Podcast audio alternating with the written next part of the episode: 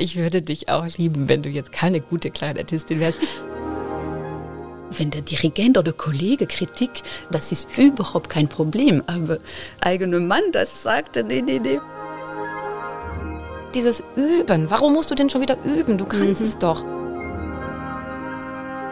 Die Lehrerin hat gesagt, könntest du endlich mal die Musik raus. Entschuldigung, aber das sind meine Eltern, die üben. Nein, ist das lustig? Hallo zusammen, ich bin Anne Schönholz und ich bin Geigerin beim Sinfonieorchester des Bayerischen Rundfunks oder kurz BSO. In diesem Podcast möchte ich euch unser Orchesterleben von allen Seiten zeigen. Hier erfahrt ihr, wie wir Musiker so ticken und was bei uns alles auf und hinter der Bühne los ist. Das mache ich natürlich nicht alleine. Zusammen mit meinen Orchesterkolleginnen und Kollegen und anderen tollen Gästen versuche ich für euch Antworten auf die großen und kleinen Fragen aus dem Orchesterkosmos zu finden. Und auch unser zukünftiger Chefdirigent Sir Simon Rattle steht mir per Telefon zur Seite und gibt am Ende jeder Folge einen klugen Ratschlag. Heute habe ich mir ein besonders persönliches Thema vorgenommen. Liebespaare im Orchester. Ja, das gibt's nämlich bei uns und gar nicht so selten. Wie das so ist, Musikerpartnerschaften zu führen und im gleichen Orchester mit dem Ehemann, der Ehefrau oder dem Freund oder der Freundin zu spielen, darüber rede ich heute mit zwei Kolleginnen aus dem BRSO. Bettina Feiss, eine Klarinettistin, und die Geigerin Valerie Gillard sind heute bei mir. Sie sind beide mit jeweils einem Orchesterkollegen liiert. Valerie und Bettina verraten mir, ob sie ihre Orchesterprobleme auch zu Hause am Küchentisch diskutieren, wie gut es bei ihnen mit der Kinderbetreuung so klappt und wir klären, ob eine Partnerschaft mit einem Musiker besonders leidenschaftlich ist. Hallo liebe Valerie, hallo Bettina. Hallo Anne. Hallo Anne. Schön, mal mit euch hier zu sein, nicht im Orchester, sondern mal ein Gespräch in Ruhe zu führen und zwar an einem besonderen Ort, unserem neuen Orchestercontainer im Werksviertel Mitte München. Valerie, ich glaube, das erste Mal, dass du jetzt hier bist, oder? Ja, das ist tatsächlich das erste Mal. Ich war noch nie drinnen. Ich habe den Container von draußen schon angeschaut und ich bin ganz erstaunt, wie alles schon voll ausgestattet ist. Klavier, Sofas, Fernsehen, Poster. Ja, das hat viel Stimmung. Und du warst aber schon sehr kreativ hier am Container. Bettina, du hast mir mal erzählt, was habt ihr gemacht? Ja, ich war schon hier für den Graffiti-Workshop mit dem Graffiti-Künstler Lumit. Die Idee war, dass wir eben selbst die Außenwand des Containers ein bisschen besprühen. Und wir haben uns an solchen Notenlinien irgendwie versucht. Ja, wir haben ja deine Sprühkünste eben auch schon bewundert. Ja, Sehr sieht schön. sehr chaotisch aus, aber das passt ja auch hier total zu diesem lebendigen Areal. Kommt unbedingt mal vorbei und schaut diesen Orchestercontainer an. Wie gesagt, er ist selbst gestaltet und vor allem ist selbst gestaltet, was wir hier alles in nächster Zeit veranstalten werden. Und wir nehmen ja auch unseren Podcast hier auf. Ja, heute geht es um Orchesterpaare. Und genauer darum, wie es eigentlich ist, selber als Musiker mit einem Musiker zusammen zu sein und das im selben Orchester. Und ich glaube, nur um so ein bisschen Klarheit zu haben, wir haben nämlich, ich habe nochmal nachgezählt, zehn Paare im Orchester. Das sind inzwischen tatsächlich zehn. Tatsächlich, Zehn. ja. Es Ja. ist sehr viel. Es ist wirklich viel. Besonders viel. Und nur noch mal zur Klarheit auch für unsere Zuhörerinnen und Zuhörer. Wer von euch ist jetzt mit wem? Welche Position? und welches Aktuell. Instrument? Ja, mal der aktuelle Stand, genau. Bettina, magst du anfangen? Ähm, ich bin, soll ich den Namen sagen? Ja, Äh, ich bitte, bin wir äh, brauchen mit, Ordnung. Mit Ben Hames äh, zusammen.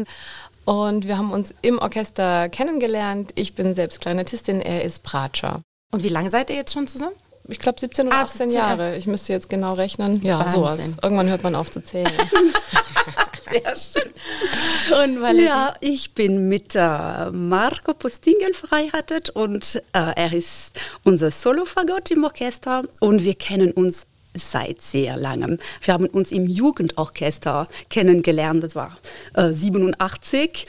Und äh, wir sind im BR, Marco seit 94 und ich 95. Aber eigentlich waren wir schon hinter uns schon einen langen Weg, auch in verschiedene Orchester und Jugendorchester. So, Ich meine, das ist ja. eh der Wahnsinn, dass ihr das geschafft habt, ähm, als Musiker ins gleiche Orchester zu kommen. Und nicht nur einmal, ihr wart auch in Paris zusammen im Orchester. Genau, oder? wir waren, äh, erstmal haben wir viele Jahre in anderen Ländern gelebt.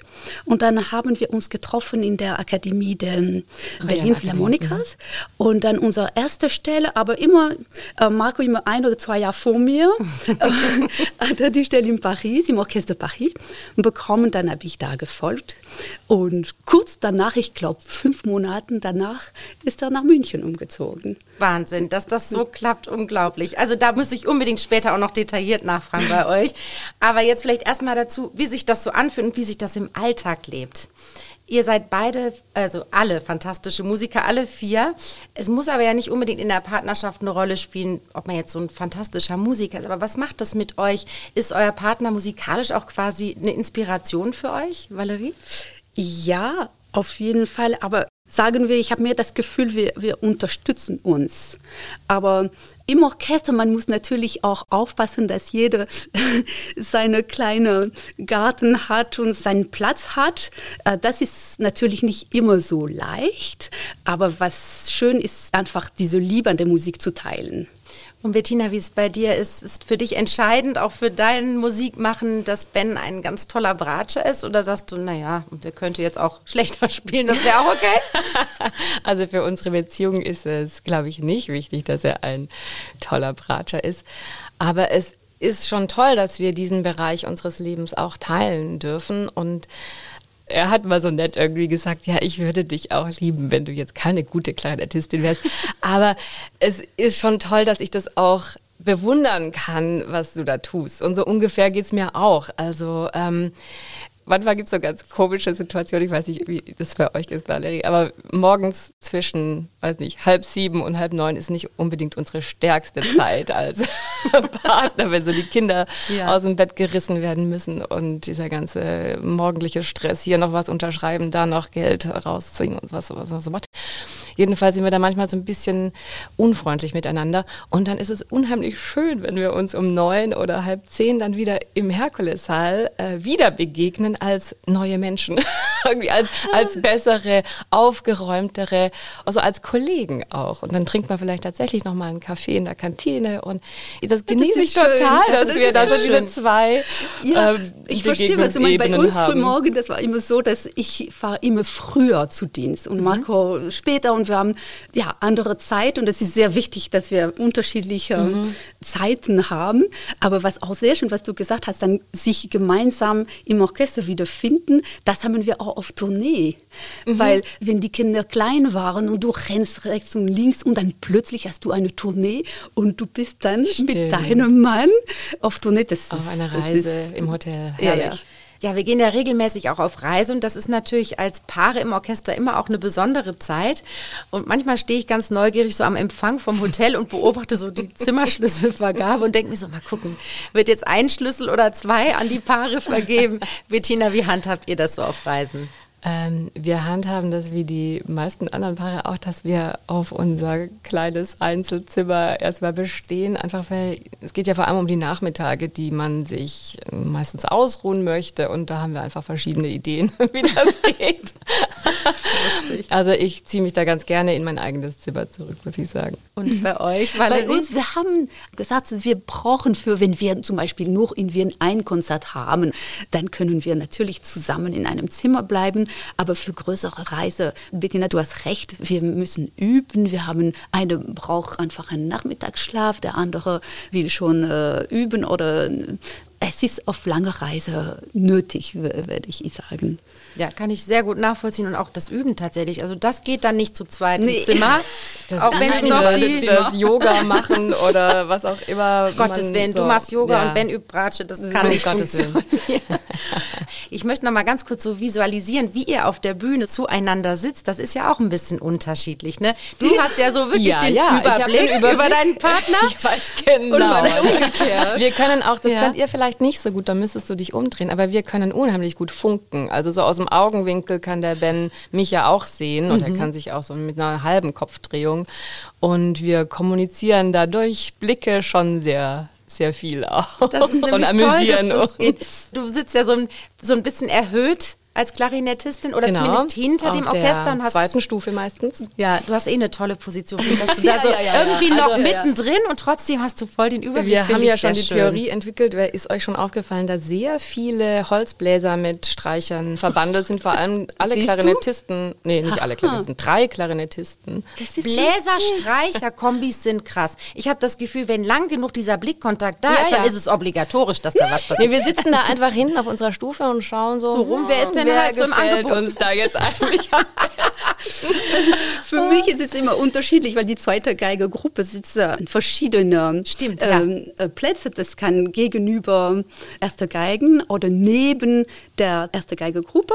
Und dann manchmal sehe ich mal überhaupt nicht, was auch manchmal sehr gut ist. Mhm. Und andere Woche haben wir auch diese Augenkontakt. Aber manchmal ist es ganz süß, wenn es nicht so weit weg ist. Und es gibt zum Beispiel eine schwere Stelle für die Geige, dann höre ich, alle Valerie, alle. typisch Hab ich auch schon gehört. Ist ja super. Ich grätsch mal eben kurz dazwischen. Mir ist nämlich aufgefallen, tatsächlich sitzen alle unsere zehn BASO-Paare nicht direkt neben ihren Partnern. Und keine zwei Partner spielen das gleiche Instrument. Wahrscheinlich ist das auch echt besser so, sonst gäbe es inzwischen vermutlich das eine oder andere Pärchen nicht mehr. Aber nochmal zu unseren zwei Paaren und ihrer Sitzordnung im Orchester auf der Bühne. Valerie Gillard sitzt mit ihrer Gruppe der zweiten Violinen im Bereich der großen Gruppe der Streichinstrumente und die füllen von der Bühnenrampe an den größten Teil der Bühne. Valeries konkrete Sitzposition wechselt allerdings immer wieder, je nach Programm, was wir gerade spielen. Davon hängt dann auch ab, ob Valerie mit ihrem Mann Marco, der Solofagottist bei uns ist, Sichtkontakt halten kann oder eben auch nicht. Ähnlich ist es auch bei Ben und Bettina. Bettina sitzt mit ihrer Klarinette bei den Bläsern so ein bisschen erhöhter hinter allen Streichern. Ben, der in der Bratschengruppe sitzt, hat nicht in jeder Woche die Möglichkeit, mit Bettina zu funken, denn je nach Programm wechselt auch er seinen Sitzplatz. Also ich kann jedenfalls die alle vier von meinem Platz am Rand der Bühne, wo wir ersten Geigen sitzen, ganz gut sehen. Und ich finde es immer ganz süß, weil manchmal muss ich zugeben, beobachte ich euch auch so, wenn dann der Partner ein Solo hat. Und ich finde es immer sehr, sehr süß. Also ganz ehrlich, man geht schon sehr mit oder, oder nicht. Äh, Bist du, Bettina, aufgeregt, wenn Ben eine Solostimme hat? Ähm, nee, nicht aufgeregt, aber ich freue mich natürlich, wenn es gut läuft und sag ihm das dann auch. Und umgekehrt ist er für mich also häufiger so ein Korrektiv oder so jemand, den ich dann anspreche und frage, sag mal, wie klang dieses Solo? Und da hilft es mir total, dass ich einfach weiß, ich kann mich auf seine Meinung da Ja, auch verlassen. ja, und er ist ja. da auch sehr ehrlich, aber auch wertschätzend ehrlich. Schön. Und fragt Ben dich auch? Weil ich meine, er hat ja als Solo-Bratscher durchaus auch mal was Exponiertes und was solistisch zu spielen oder er hat eh eine Ja, Führungsposition. oder auch für die ganze Gruppe fragt er, sag mal, waren wir da zu spät als Bratschengruppe oder klingt es nicht doof, wie wir das machen? so. Klar. Also im Orchester haben wir ja auch schon eben von euch gehört, verteilt sich das auch so ein bisschen mit der Partnerschaft. Also ihr sitzt ja auch manchmal einigermaßen weit auseinander. Wie sieht's denn mit der Kammermusik aus? Da sitzt man schon dichter beieinander und da entscheidet auch nicht ein Dirigent, wir machen das so, sondern da müsst ihr selber dazu finden, zu der Interpretation. Ja, da muss ich jetzt unbedingt was dazu sagen. ich warte Denn äh, Ben und ich haben vor einigen Jahren mal gemeinsam ein Interview zu diesem Thema gegeben und haben damals eben erzählt, dass wir ganz in unserer Anfangszeit zusammen ein Kammermusikprojekt gemacht haben, mit Kollegen auch. Und das hat sich irgendwie verhakt, das hat sich überhaupt nicht gut angefühlt und wir haben uns da irgendwie gestritten und oder wir waren einfach sehr unterschiedlicher Meinung und das fand ich wahnsinnig schwer auszuhalten zu diesem Zeitpunkt. Das muss man aber auch sagen, das war einfach am Anfang der Beziehung, wo man so versucht, möglichst in allen Themen und beieinander zu sein. Und da haben wir einfach festgestellt, wir haben von Mozart Klarinettenkonzert komplett verschiedene Auffassungen gehabt. Und das hat mich irgendwie ganz arg ja, beschäftigt und irgendwann auch verletzt. Und auch wie er sich in der Probe, ich fand ihn sehr undiplomatisch, den anderen Kollegen gegenüber unhöflich. Also, also ich fand es einfach schwierig. Und dann haben wir gesagt, das lohnt sich nicht, dass wir deshalb irgendwie in die Partnerschaft Schwierigkeiten reinbringen. Wir machen das nicht mehr. Und haben das auch dann jahrelang nicht gemacht, aber auch weil dann ja die Kinder kamen und die Kinder klein waren und das einfach logistisch auch nicht so einfach gewesen wäre.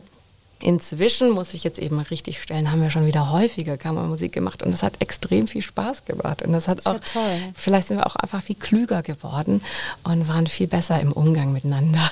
Natürlich verändert man sich da und man probt auch viel mit anderen und man reflektiert auch, vielleicht sollte ich wirklich meinen Umgangston ein bisschen ändern oder wie formuliert man Kritik oder wie äußert man seine Meinung. Ja, das klingt ja mhm. sehr schön. Ich verstehe. Ich war am Anfang auch sehr sensibel äh, über seine Kritik. Ja, eben. Äh, man nimmt das anders. Ich meine, wenn der Dirigent oder Kollege Kritik äußern, das ist überhaupt kein Problem. Aber eigener Mann das sagte, nee, nee, nee, fand ich auch, äh, jetzt ist es anders ja mit der. Seid ihr auch äh, altersklug ja, geworden? Viel, ja, da viel reifer oder weiß ich nicht oder älter, weiß ich nicht. Aber das, das geht. Aber ich muss sagen, Geige und Fagott, es kommt auch nicht so auf. Ja. Also so, er macht viel Kammermusik daneben und es ist schön, dass er seinen seine Kammermusikpartner hat. Ja, jetzt sind wir schon oder seid ihr schon mitten im Erzählen, wie es so ist, das Leben unter Musikern in der Partnerschaft. Und ich habe so ein bisschen Angewohnheit, auch gerade so, ja, wenn ich mich mit einem Thema etwas intensiver beschäftige, stelle ich mich erstmal ganz blöd und gebe das bei Google ein. Und ich habe auch dieses Thema mal eingegeben. Wie ist es mit einem Musiker zusammen zu sein? Und das möchte ich euch natürlich nicht vorenthalten, was Google dazu sagt. Eine Beziehung mit einem Musiker kann deswegen sehr angenehm sein, weil man viel Disziplin und Selbstbeherrschung braucht um ein wirklich guter Musiker zu werden. Ein Musiker weiß also, was er tun muss, um sein Ziel zu erreichen. Außerdem Musiker haben Gefühle. irgendwie wunderbar, Andere Menschen oder? nicht. Andere Menschen nicht und diszipliniert ist auch niemand anders. Und was hat das jetzt mit Partnerschaft zu tun, dass man sehr diszipliniert ist? ist. irgendwie wir sind, absurd. Es ist schon wahr, dass wir sehr diszipliniert sind. Und dann muss ich sagen, Marco ist auch ein Vorbild, weil es, er übt richtig viel und regelmäßig und so. Und das ist schon schön, weil mhm. ich bin auch jemand, der regelmäßig ist, aber das hilft mhm. muss ich sagen. Und wie du sagst, so die Musiker haben ein Gefühl zum Glück. Ist nicht schlecht, ja. Aber das ist schon wahr, dass wir sehr, äh, wie sagen wir, so leidenschaftlich, so, das, ihr kennt das, oder? Natürlich. Ich glaube, es hat auch einen Grund, dass Musiker sich tatsächlich sehr häufig mit anderen Musikern verpartnern. Ja, jetzt nicht nur im Orchester, aber außerhalb dieser zehn Orchesterpaare, die du genannt hast, haben wir ja unheimlich viele Kollegen und Kolleginnen, die mit Musikern verheiratet sind oder zusammen sind, außerhalb unseres Orchesters. Also, genau. ähm, und ich glaube schon, ja, diese Disziplin, auch diese Selbstverständlichkeit, dass wir unsere Freizeit nicht als Freizeit immer sehen, sondern dass das Üben, dass das Arbeiten in der Musik einfach selbstverständlich dazugehört. Und das weiß ich jetzt auch von einer Freundin von mir, deren Partner das einfach überhaupt nicht versteht, dieses Üben. Warum musst du denn schon wieder üben? Du kannst mhm. es doch. Du hast doch deine Position. Und das nervt den auch wahnsinnig, dass sie dann an Wochenenden ihre Zeit zum Üben braucht. Absolut. Und wie ist es denn dann zu Hause mit der Übesituation? Geht das? Also sprechen eure Nachbarn noch ein Wort mit euch? Wobei, Valerie, bei euch, das musst du noch erzählen. Ja, das ist tatsächlich lustig. Also wir leben in einem Haus und und da wohnen drei Ehepaare aus dem Orchester, aus diesem Orchester. Das ist ein reiner Zufall. Und wir hatten ein bisschen Angst, dass die Nachbarn so mit sechs verschiedenen Instrumenten äh, zurechtkommen. Aber eigentlich ist es super. Es gibt kein Problem, die Nachbarn freuen sich und wir haben tatsächlich in der Covid-Zeit, wir haben einen schönen Innenhof und wir haben dann ein Balkonkonzert veranstaltet. Einfach spontan, wir haben nur Kleinigkeit auf dem Balkon gespielt und dann die haben gefragt, bitte, bitte jede Woche und ja, es war ganz nett. Und trotzdem haben wir die drei Familie. Wir sind nicht immer zusammen, wir haben viel Abstand, aber das ist ein schönes Gefühl, in einem Musikerhaus zu leben. Aber es ist schön, dass ihr euch noch sehr gut versteht, weil es ist bestimmt auch eine Herausforderung. Das heißt aber, üben geht auch wirklich zeitgleich. Ne? Das funktioniert, weil das, das ist ja auch eine Platzsache oder auch eine Akustiksache. Mein Fagott ist auch nicht leise. Ne? Das ist wahr. Fagott kann man richtig vom Erdgeschoss hören. Diese Basstöne ja, tragen unheimlich ja, ja, gut. aber das ist kein Problem. Das ist, glaube ich, mehr für die Kinder. Ständig so Papa und Mama hören beim mhm. Üben, wenn die lernen müssen für die Schule. Mhm. Letztes Jahr mit diesem Online-Unterricht. Chiara hat erzählt, sie war so online, es war Abiturjahr und die Lehrerin hat gesagt, bitte Chiara, könntest du endlich mal die Musik raus? Äh, und gesagt, Entschuldigung, das sind meine Eltern, die üben. Nein, ist das lustig? Also es war schon absolut... Schon äh, gestört. Ja, aber es war schon scheinbar CD-reif. Und bei euch, Bettina? Also wir haben super tolerante Nachbarn tatsächlich. Und ich weiß noch, am Einzugstag haben die dann geklingelt und Hallo gesagt. Und wir haben dann gesagt, übrigens, wir sind Musiker. also die Reaktion abgewartet. Klar, wir haben auch gewusst, wir werden irgendeinen Deal finden, ähm, wenn die empfindlich sind. Aber die haben sich total gefreut. Und inzwischen hat mir auch die Nachbarin, wahrscheinlich in reinem Selbstschutz, also die wohnen über uns und haben unter uns die Praxis. Also sie arbeitet in der Heilpraxis. Und sie hat mir jetzt für die Wochenenden und die Abende den Schlüssel übergeben Ach, für ihre Heilpraxis. Oh du kannst auch das gerne übrigens da unten üben, wenn ich mhm. da nicht bin. Und das ist natürlich ganz, ganz toll. Mm, wie das für die Leute unter der Woche ist, wenn wir da morgens vielleicht schon uns einspielen und die auf ihrer Fango-Packung liegen, weiß ich auch nicht. Aber sie hat dann gesagt, es ist egal, ihr müsst euch überhaupt nicht äh, drum kümmern. Wem das nicht passt, der muss ja nicht mehr kommen. also Wahnsinn, einmal war es ein bisschen komisch, da habe ich geübt und ähm, habe dann eine Patientin, die dann aus dem Haus kam, von der aus der Praxis kam, gehört, wie sie das gepfiffen hat, was ich gerade geübt habe.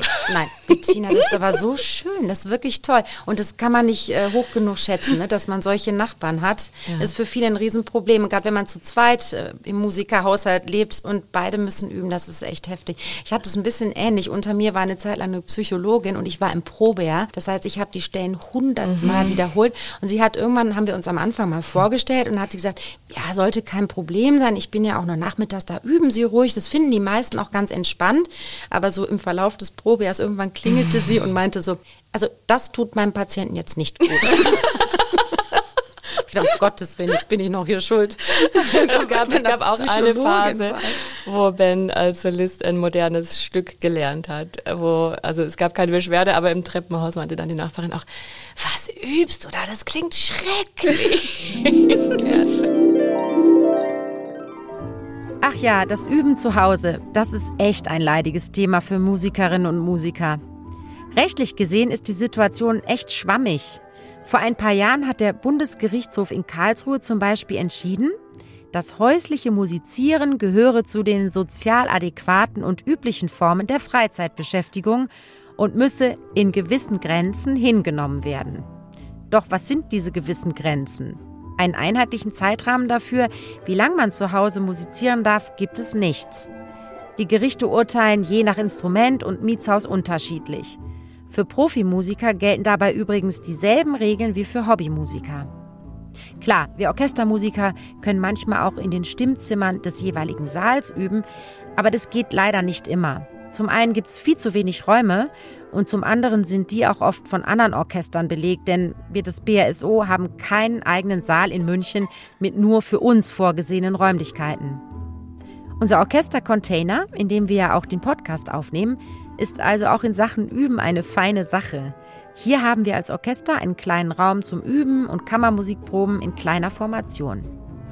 So, und jetzt zurück zu Valerie und Bettina und unserem Thema Paare im Orchester. Ich möchte sehr gern noch ein Spielchen mit euch spielen. Ja. Ui, ja. Es geht um Paarstatistiken. Es sind Schätzungsfragen. Okay. Ihr müsst immer so ungefähr die Prozentzahl sozusagen schätzen. Und ich fange jetzt einfach mal mit dir an, Bettina. Also erste Schätzungsfrage. Wie viel Prozent der Deutschen haben sich schon mal in Kollegen oder Kolleginnen, also in einen Kollegen oder eine Kollegin verliebt? Also alle deutschen Arbeitnehmer mhm, sozusagen. 55 mm, Prozent. Mhm. Ich würde weniger sagen. Was tippst du, Valerie? 28 Prozent. Jetzt muss man rechnen können. Die, die Lösung ist nämlich. also, Auflösung. Laut einer Umfrage der Dating-Plattform Elite-Partner hat sich jeder dritte Arbeitnehmer schon mal in einen Kollegen oder eine Kollegin verliebt. Also circa 33 Prozent. Du warst näher dran. Sehr gut. Ein Punkt für Valerie. Vielleicht gehe ich einfach nur von mir auf. Das musst du mir gleich nochmal erklären. Also, ähm, jetzt zur zweiten Schätzungsfrage jetzt fängst vielleicht dann du gleich mal an, Valerie. Also, wie viel Prozent der erwerbstätigen Paare in Deutschland sind im gleichen Beruf tätig? Aha. Also wie bei euch. Schätzt du? Äh, dann würde ich sagen, ein bisschen mehr, 39 Prozent. Und Bettina, ah, was nee, da hätte du? ich jetzt eher gedacht weniger. Da bin ich bei 20. Auflösung hätte ich auch nicht gedacht. 6 Prozent. Oh, ich dachte mhm. viel mehr auch. Ja. Also es ist scheinbar doch eine Sache, ob man sich in einen Kollegen verliebt oder ob man dann wirklich ein Paar wird. also genau. diese Ergebnisse gehen erschreckend weit auseinander. Okay, wir haben 1 zu 1 Stand. Frage Nummer drei, natürlich wieder eine Schätzungsfrage.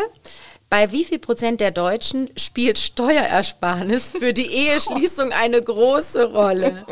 Bettina, was meinst du? 60 Prozent. Schließt du da jetzt auch von dir auf andere? Wir sind nicht verheiratet, muss ich dazu sagen. Dann hat sich das wieder. Das ist so ein großer Unterschied. Ich, ich glaube, glaub, wenn man gleich verdient, eben nicht besonders. Ich glaube nicht so besonders. Sonst hätten wir bestimmt schon geheiratet. Ich wollte es gerade sagen, sonst wäre das doch schon längst passiert. Also ich sage Nein, also 40 Prozent. Nicht, nicht die, also gut, vielleicht muss ich mich korrigieren. ähm, also nicht als einziger Grund, aber ob man jetzt einfach zusammenlebt oder heiratet, da würde ich sagen, ist für sehr viele der Grund, naja gut, jetzt unterschreiben wir noch den Ehevertrag und dann sparen wir Steuern. Also okay, gut. 60 Prozent hast ich du gesagt. Und du, Valerie, was schätzt du? Bei wie viel Prozent? 40. 40. Ihr seid nicht irgendwie sehr, glaubt nicht an das Romantische im Menschen, oder? Ihr beiden. Also die Auflösung ist 12 Prozent. Ja, die haben das alle nicht ehrlich beantwortet. ja, wer sagt sowas schon gerne? Wir haben nur ähm, aus klar. Geldersparnis geheiratet.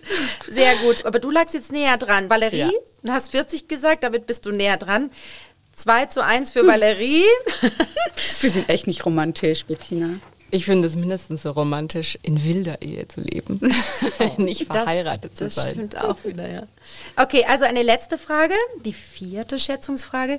Sind Paare, die im gleichen Beruf arbeiten, überdurchschnittlich oder unterdurchschnittlich zufrieden in der Partnerschaft? Ui. Ja, dann muss ich natürlich eher zufrieden antworten. Mich jetzt auch gewundert, dass ihr beide mhm. zögert. Nein, ich zögere gar nicht. Ich bin, auch, ich bin auch davon überzeugt, dass sie überdurchschnittlich zufrieden sind. Ja, so ist es auch tatsächlich. Also Ein jedenfalls beide ein Punkt Auflösung. Eine Studie sagt, Partner erfahren in dieser Konstellation besonders viel wechselseitige Anerkennung und Verständnis, auch in Stressphasen. Super. Mhm. Ja. Jetzt ich, muss ich schon wieder beim Punktestand. Ist ja auch eigentlich ganz egal, wer gewonnen hat. Doch. Valerie Aber du gewonnen hast. Ich glaube, Valerie hat gewonnen, ja. wirklich. Doch. Ich gratuliere Bist du dir. ehrgeizig, Valerie? ja, natürlich. Ich habe es ja eben schon angefangen zu erzählen, wie das Ganze bei euch so losging. Ich bin immer wahnsinnig neugierig und es ist schon unterschiedlich bei euch, weil ja, es war nicht unbedingt das BASO-Partnervermittler. Valerie, bei dir, du hast es eben schon angedeutet. Ja, das war in dem ECYO damals, uh, European Community Youth Orchestra, das ist in EUYO jetzt. Mhm. Ja, das sind diese um, ähm, Jugendorchester, man trifft sich zweimal im Jahr für einen Monat, uh, so mit Probephase und Tournee und da haben wir uns kennengelernt und am Anfang haben wir uns nur da einfach gesehen oder mhm. nicht, nicht so oft. Wir haben sieben Jahre in andere Länder gelebt. Und später dann, wir haben uns wieder in Berlin, dann haben wir als erstes Mal dann zusammengelebt dann ist es ja fast schon ein kleines Wunder, dass es immer mit den Stellen so hingehauen hat. Es ist so schwer, eine Orchesterstelle zu bekommen. Und es ist auch ein bisschen immer Geschmackssache. Ne? Es ist ja nicht eine absolute Leistungssache, sondern passt in das ja. Orchester. Ja. Und Marco war dann immer Schritt eins und du bist, genau. es hat genau. immer geklappt, dass du hinterherkamst. Ich glaube, vielleicht hatte ich einen kleinen Engel da oben. Muss, ja, man braucht immer auch ein bisschen Glück dazu. Und das war am Anfang meine Probeerfahrung, wo man noch nicht so viel Angst hatte, so, so Paris von meiner also ich meine, Stelle. Das zeigt natürlich auch, auf welchem Niveau du spielst absolut. und wie du offensichtlich dann auch stabil in den Probespielen ähm, das abliefern konntest, weil das kommt ja noch dazu, je größer der Wunsch ist, genau dahin zu kommen, dass so mehr Anspannung Das ist war, weil man, München ja. war, da war ich gestresst. In Paris noch nicht, ja. aber ähm, ich habe gedacht, dann jetzt muss ich einfach eine Stelle in, in München kriegen kriegen. Und ich habe das erste Probespiel, wir waren drei, vier im Finale und die, das Orchester hat niemand genommen. Und das war diese Freude, mein Gott, ich war im Finale, mhm. aber trotzdem eine riesige Enttäuschung. Und da habe ich ein zweites Mal dann vorgespielt und das war richtig wow, stressig. Ja, ja, ja. Vielleicht habt ihr schon unsere Podcast-Folge mit Anton Barachowski gehört. Mit ihm, einem unserer Konzertmeister vom BSO, rede ich über Lampenfieber. Und natürlich haben wir in diesem Zusammenhang auch den Begriff Probespiel fallen lassen. Denn nur über so ein Probespiel kommt man als Musiker in ein Berufsorchester. nachdem man seinen Lebenslauf eingesendet hat und eine Einladung erhalten hat, was bei manchmal über 200 Bewerbungen für eine Stelle leider nicht immer der Fall ist, wird man dann zum sogenannten Probespiel eingeladen. An dem Tag spielen alle eingeladenen Kandidaten nur super kurze Ausschnitte aus verschiedenen Werken für das jeweilige Instrument. Und das Ganze geht über drei Runden. Das ganze Orchester hört zu und entscheidet nach der dritten Runde, welcher Kandidat die Stelle dann schließlich bekommt. Eine irrsinnige Sache, so ein Probespiel. Wahnsinnig aufregend und man braucht echt Nerven aus Stahl. Und jetzt geht's weiter mit Bettina Feis und ihrem Partner Ben Helms. Aber bei dir, Bettina, hat die ja, BRSO-Situation schon nachgeholfen. War schon der Verkuppler sozusagen. Ja, ja wahrscheinlich. Ich habe ja tatsächlich auch das Probespiel von Ben gehört. Da hätte ich jetzt auch nicht gedacht, dass ich äh, den zukünftigen Vater meiner Kinder gerade auf Partnercasting, dass das ein Partnercasting war. genau. Also so war es jetzt nicht, dass ich sofort dachte, hm, der.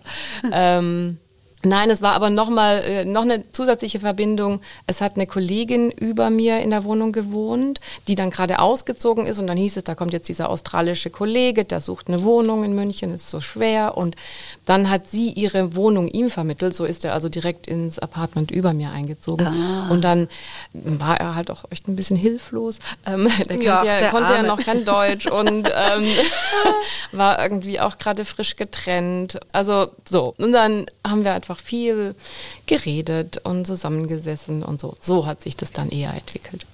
Ja, Ben ist ja wirklich aus Australien gekommen, ne? Von also Sydney Opera, ja. Von Sydney mhm. Opera, okay. Ja, auch ein Riesenschritt, ne? Dann völlig neuer, neuer Kontinent, alles neu, neue Sprache, ja, komplett genau. neue Umgebung. Genau. Schön, dass du ihm da so geholfen hast. und er mir. Ganz genau. Ihr habt eben schon gesagt, das ist ein bisschen eine Kunst zu sagen, okay, hier ist wirklich orchesterfreie Zone und das nehmen wir noch mit nach Hause. War das manchmal schwierig, diese Balance zu finden und mhm. ist das auch weiterhin anspruchsvoll, Valerie? Mm, es gab ein paar Jahre, wo es schwierig war. Es gab auch Momente, wo es ganz selbstverständlich ist und kann man mehr oder weniger über das Orchester sprechen, aber das gehört zu unserem Leben, ohne nachzudenken. Aber es gab so ein paar Jahre, wo, wo vielleicht ja, schwer zu tragen war und jetzt ist wieder ja, ganz wir haben ja auch als Orchester demokratische Entscheidungsgewalt oft. Mhm. Ne? Jetzt zum Beispiel, wenn es um Chefdirigenten geht, aber auch für andere Entscheidungen. Und man ist ja auch einfach nicht immer derselben Meinung. Und natürlich, natürlich redet man drüber zu Hause und ihr seid beide sehr impulsive, temperamentvolle Menschen. Nicht nur am Instrument kann ich mir schon vorstellen, dass das anspruchsvoll ist. Ja, und wir sind nicht immer der gleichen Meinung, zum Glück. Aber zwischen uns beiden ist es eigentlich nie ein Problem. Da gibt es sehr viel Respekt. Aber wie wir reagieren im Orchester, oder, äh, wir sind sehr unterschiedlich eigentlich. Und das muss man respektieren. Mhm. Man, aber man, auch, man also, muss nicht als, mhm. e, äh, als Ehepaar im Orchester sein, aber als zwei unterschiedliche Personen. Und das, ist und das müssen auch die Kollegen ja. und Kolleginnen begreifen. Also ja. ich kann mir vorstellen, auf was du anspielst und ich habe das ja auch erlebt. Also es bleiben ja Konflikte einfach nicht aus. Auch dass der Partner dann zum Beispiel einen Konflikt mit jemand anders hat oder mehreren anderen. Und das ist schon schwer genug, dass man selber das ausblendet. Also dass mein Verhältnis zu demjenigen Kollegen, Kollegin sich nicht eintrübt, weil ich jetzt eben weiß, mein Partner hat da gerade ein Problem. Aber umgekehrt ist es auch manchmal so, dass ich gar nicht geahnt habe, dass da irgendwas im Busche ist und ich an der Reaktion mir gegenüber von bestimmten Kollegen gemerkt habe, oh, da muss gerade irgend, habe ich jetzt was falsch gemacht oder hat der Ben was falsch gemacht? Also das auseinanderzuhalten ist nicht immer leicht für mhm. uns nicht und für die Kollegen. Ich glaube, das ist menschlich eigentlich. Total menschlich. Aber es ist wichtig ist für uns, das zu trennen. Mhm. Ja. Das ist dann auch eine Aufgabe an uns, restliche Orchestermusiker, dass man damit auch sensibel umgeht, dass der Partner und die Partnerin, auch wenn sie im selben Orchester sind, zwei verschiedene Menschen sind und mhm. äh, ihre Positionen haben. Das ist, glaube ich, tatsächlich anspruchsvoll, vor allem, weil wir so viele Orchesterpaare haben. Das ist, sind sehr individuelle Persönlichkeiten trotzdem. Was auch sehr schön ist, es gibt ja schon bei beiden sozusagen BRSO-Nachwuchs. Also ihr habt beide zwei Kinder und ich würde gerne noch mit euch ein bisschen drüber sprechen, wie familienfreundlich denn dieser Beruf ist, gerade wenn man zu zweit im selben Orchester ist. Ähm, mhm. Es ist eben das große Glück, wenn man diesen Arbeitsplatz teilt, aber es ist ja auch so ein bisschen mitgefangen, mitgehangen. Also es wäre ja jetzt auch ganz schwer nur möglich, wenn einer sagen würde, ich möchte aber noch mal da und dahin. Mhm. Oder wie Sie ja, ich glaube, ich glaube für, für viele Musikerpaare es ist kompliziert, wenn man nicht in der gleichen Stadt leben kann. Mhm. So denke ich, wir haben da einen sehr sehr großen Glück. Ich finde, der BR ist ein sehr äh, Familienfreund, wie sagen wir so, ein freundlicher Arbeitgeber. Ja, mhm. Arbeitgeber. Und dazu wir haben uns immer geholfen in der Gruppe. Man kann zum Beispiel eine Woche tauschen oder ähm, in der Instrumentengruppe. Meinst du genau, jetzt? genau. So ich, bevor ich die Kinder bekommen habe, dachte ich, oh, es wird sehr schwierig, weil man muss alles, alles organisieren. So, äh, wir können natürlich am Wochenende proben, die Konzerte sind am Abend, so das ist viel Babysitting mhm. organisieren, Total, viel im ja. Voraus planen mhm. mit den Tourneen. Und ich dachte, oh, schauen wir mal, ob das überhaupt möglich ist. Aber ich muss sagen, es gab immer eine Lösung und der Arbeitgeber ist da auch sehr, nicht flexibel, aber ähm, hat Verständnis. Aber wir haben auch Glück, dass wir Großeltern hatten. Ich meine, unsere Eltern, die auch bereit waren, nach Hause zu kommen, wenn wir auf Tournee gefahren sind. Und das ist, glaube ja, ich, bei das ist bei uns schwierig. Fall, Genau, das war bei uns ähm, ja anfangs, als mein Sohn klein war, noch der Fall. Und dann konnten das einfach meine Eltern auch nicht mehr gesundheitsmäßig mhm, und altersmäßig machen. Und für uns war jetzt tatsächlich oft dann die einzige Option, dass einer von uns beiden auf einer langen Tournee unbezahlten Urlaub nimmt. Und das meine und dann ich, zu Hause bleibt. Aber darüber sind wir natürlich sehr dankbar, mhm. dass diese Möglichkeit überhaupt besteht. Toll, dass es dann geht, ne? Mit ähm, ja, ja, ja, das ist eine super Möglichkeit. Unbezahlter und nicht bezahlten Urlaub. Bezahlter Urlaub wäre eigentlich noch schöner. Ähm, und wie ist es da? Habt ihr das Musikergehen, denkt ihr, weitergegeben? Wie, wie steht es mit dem musikalischen Interesse der Kinder Bettina seufzt, also leg mal los. Nein, also wir haben es natürlich beiden Kindern äh, angeboten und, und auch dafür gesorgt, dass sie erstmal Instrumentalunterricht haben. Mm, unser Sohn hat seine Karriere schon frühzeitig wieder beendet am Klavier und ist eher sportlich unterwegs. Mhm. Und die Hanna übt Geige, auch nicht gerade mit Begeisterung, aber es ist natürlich vor allem ja. das Üben, was keine mhm. Begeisterung auslöst. Und wir hoffen, dass jetzt an der Stange bleibt. Ja. Und seid ihr da sehr streng? Ja, wir finden beide gar nicht.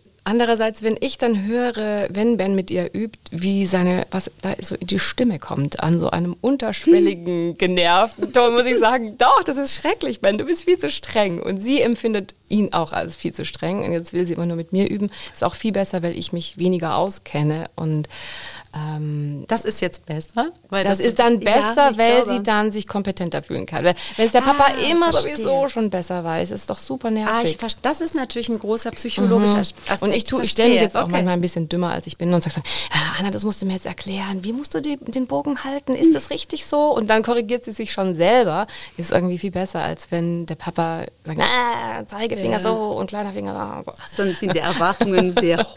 Ja, ah, das verstehe ich. Und wie ist so mit Konzerten? Konzert besuchen? Machen die das oder finden die das wahnsinnig langweilig, so lange im Konzert Ja, sitzen? die ziehen da noch nicht so, sind da mhm. nicht so richtig das begeisterte kommt. Konzertgänger. Das kommt mhm. später, weil, weil meine wollte auch nicht so oft ins Konzert kommen, obwohl Chiara mehr, weil sie fand, dass diese äh, hinter der Bühne so fantastisch. Das hat sie geliebt. Aber jetzt, dass die 21 und 18 sind und äh, nicht mehr in München und die gehen einfach ins Konzert. Toll. Aber so, die haben doch auch beide ein Instrument gelernt, oder? Matteo hat uns gesagt, ich will Rockstar werden. Klingt nach einem guten ja, Plan. Das war, super. super. Äh, mhm. dafür brauchst du vielleicht ein Instrument. Und dann hat er mit der Gitarre angefangen, klassische Gitarre. Schlagzeug und, auch noch eine Option. Und spielt noch heute mit sehr viel Leidenschaft und ist richtig glücklich mit seiner Gitarre, aber für sich selbst. Für mich ist es gewonnen, weil, wie du sagst, Bettina, mhm. das war mir wichtig, dass die einfach eine musikalische Erziehung bekommen. Genau. Aber überhaupt nicht, dass die professionell. Ja, ich finde schon auch, dass sie so wenigstens so rudimentär verstehen, was wir da eigentlich machen. Ja, also ja. das finde ich schon wichtig. Ja, ja, ja. Und du hast gefragt, ob ihr so streng äh, seid. Ich habe ein bisschen gefolgt, dass die üben, aber Marco hat immer gesagt, die müssen das von selbst wollen. Natürlich, wenn die ganz klein, okay, aber ein bestimmter Alter, es muss von den Kindern kommen, ich will das machen und dann werde ich üben. Für mich das Wichtigste ist, dass man die Möglichkeit später, die Musik zu verstehen. Mhm, genau. Ich meine, das ist ein ja. Geschenk des Lebens. Man muss nicht selbst ein Instrument spielen können Genau, da bin ich froh, ja. wenn wir ein klein bisschen das geschafft haben. Und deswegen finde ich die, die Education so wichtig, weil es ist schade, wenn man da etwas verpasst. Ich finde ja eigentlich auch das Üben an sich so rein pädagogisch eine fantastische Sache, weil du weißt, kannst dich bestimmt auch noch erinnern, oder wir haben das ja im Alltag immer noch, dass man da die Noten aufschlägt und denkt, oh, um Gottes Willen, wie soll ich das denn spielen? Und dann fängt man halt an mit dem einen Takt, mit dem zweiten Takt und als Kind ähm, vielleicht jeden Tag nur diese zehn Minuten und trotzdem nach sieben Tagen, wenn man dann wieder zum Unterricht kommt, dann kann man in der Regel was davon spielen. Und diesen Effekt finde ich einfach so wichtig, das zu sehen, ja, man darf sich nicht entmutigen lassen, wenn man eine große Aufgabe vor sich sieht, sondern man muss Step by Step einfach vorwärts gehen, jeden Tag ein paar Minuten verwenden und dann führt das zu einem Resultat. Also das war mir irgendwie, dieser Aspekt war ist, mir immer noch wichtig. Das ist einfach fantastisch. Ein Instrument lernen ist auch motorisch fürs Gehirn, das ist einfach phänomenal als Entwicklung. Die Kinder müssen nicht Profi werden, die müssen nicht alle Wettbewerbe äh, mitmachen. Also da bin ich aber, ehrlich gesagt sogar ganz erleichtert. Ich sehe jetzt auch keine Geigenkarriere. Aber das ist nämlich auch eine große Hypothek, wenn man merkt, oh, mein Kind ist wirklich sehr, sehr ja. begabt. Und mhm. wir wissen aber, wie schwer das ist, mhm. das zum Beruf zu machen und wie frustrierend das sein kann und wie großartige Musiker dann eben am Schluss auch nicht dahin kommen, karrieremäßig, wo sie wollen. Da ist man in anderen Berufen und in anderen Studiengängen meistens besser aufgehoben. Mhm. Von dem her bin mhm. ich gar nicht so traurig, dass die jetzt das nicht professionalisieren werden. Ja, ja. und wir leben in einer sehr internationalen Welt und die Konkurrenz ist einfach da Riesig, und sie ja. ist sehr, sehr hoch. Ja, ist bestimmt eine große Verantwortung, auch diese Entscheidung zu treffen. Pusht man das ein bisschen mehr oder und dann kommt man an mhm. diesen Punkt, wo man denkt, boah, tut man dem Kind wirklich was Gutes. Aber was du gesagt hast, finde ich absolut richtig. Es ist auch erwiesen, dass äh, wenn man diesen Zeitpunkt sozusagen verpasst, dass Kinder sich mit Musik oder mit Kultur überhaupt oder auch mit klassischer Musik vor allem auseinandersetzen in jungen Jahren, dann findet das später nach der Pubertät selten noch statt. Ja. Und das ist eben, das finde ich sehr schön, dass du sagst, äh, das war euch mhm. ganz wichtig. Ne? Und klassische Musik hören, das schließt natürlich nicht, dass man auch ganz andere Musik hören kann. Mhm, absolut. Ja. Jetzt kommen wir auch schon eigentlich mehr oder weniger zum Schluss jetzt und ich finde toll, dass ihr so offen und auch sehr lustig erzählt habt, wie das Leben im BRSO in Partnerschaften ist. Es hat mir total viel Spaß gemacht. Am Schluss würde mich jetzt doch nochmal interessieren, wenn ihr wählen könntet, also derselbe Mann, derselbe Mensch, aber ein anderer Beruf. Ich sag mal als Beispiel Marco, so ein charmanter Restaurantbesitzer oder keine Ahnung, Ben, ein Supersportler oder vielleicht auch ein Lehrer. Ich habe ja gehört, er kann sehr streng sein. Mhm, mhm, ähm, würdet ihr sagen, nee, das will ich gar nicht, diesen frischen Wind brauche ich nicht? Oder vielleicht, äh, ja doch, wäre vielleicht schon spannend. Valerie, was denkst du? Nee, eigentlich, ich würde nicht tauschen. Er soll ruhig Musiker äh, bleiben. Äh, und wie? Wunderbar. Und Bettina? Ich finde es auch toll, dass er Musiker ist ähm, und genießt es sehr. Manchmal dachte ich, vielleicht wäre es gut, in einem anderen Orchester zu sein, dass man nicht immer gleichzeitig den Stress hat und die Reisen. Aber insgesamt finde ich es super. Und ich finde es super, dass ich mit euch sprechen durfte. Ich danke euch sehr, es war so lustig und auch sehr offen. Und ich hoffe, es geht noch gut weiter mit der Partnerschaft. Ich freue mich, dass ich euch alle vier sozusagen, dass ich so tolle Kolleginnen und Kollegen habe. Vielen, vielen Dank, Valerie und Danke, Bettina. Anne. Vielen Dank, Anne. Orchesterpaare im BRSO. Also ich würde sagen, das klingt nach sehr glücklichen und beständigen Beziehungen. Unser zukünftiger Chefdirigent, Sir Simon Rattle, ist übrigens auch mit einer Musikerin liiert. Seine Ehefrau ist die berühmte Sängerin Magdalena Kozina. Die beiden sind seit 20 Jahren ein Paar und haben drei Kinder zusammen. Und sie stehen auch regelmäßig zusammen auf der Bühne. Ich habe es euch am Anfang der Folge versprochen, ich rufe jetzt Sir Simon an und frage ihn dazu. Hallo Sir Simon, hier ist Anne. Oh, Anna, I've missed you. How are you doing? Dankeschön, alles gut. Ich habe Sie natürlich auch sehr vermisst, Sir Simon. Heute habe ich eine ganz private Frage an Sie. Sir Simon, ich möchte gern wissen, wie es für Sie ist, zusammen mit Ihrer Frau auf der Bühne zu stehen. Oh, we're all together. That's a fantastic thing. Um, she gets nervous. She tells me I get grumpy. Uh, sometimes that can be hard, but actually, mostly it's just really a pleasure. Das klingt sehr schön. Vielen, vielen Dank, Sir Simon, für den privaten Einblick. Ja, dann bis zum nächsten Mal. Bye, bye. Bye. Seine Frau Magdalena Koschina wird also nervös und Sir Simon Rattle wird grantig vor Auftritten. Na, da bin ich echt mal gespannt auf die zukünftigen Konzerte mit den beiden. Denn äh, Sir Simon kommt ja erst 2023 zum BRSO als neuer Chefdirigent. Ich finde es echt toll, dass wir vorher schon in unserem Podcast ein bisschen was Persönliches über ihn erfahren. Und wenn ihr Fragen, Themenvorschläge oder Feedback zu unserem Orchester-Podcast habt, dann schreibt mir doch einfach über Instagram oder Facebook. BRSO in die Suche eingeben und so findet ihr uns ganz einfach. Sehr gerne nehme ich eure Ideen mit in die nächsten Podcast-Folgen. Dann macht's gut und bis zum nächsten Mal. Eure Anne Schönholz.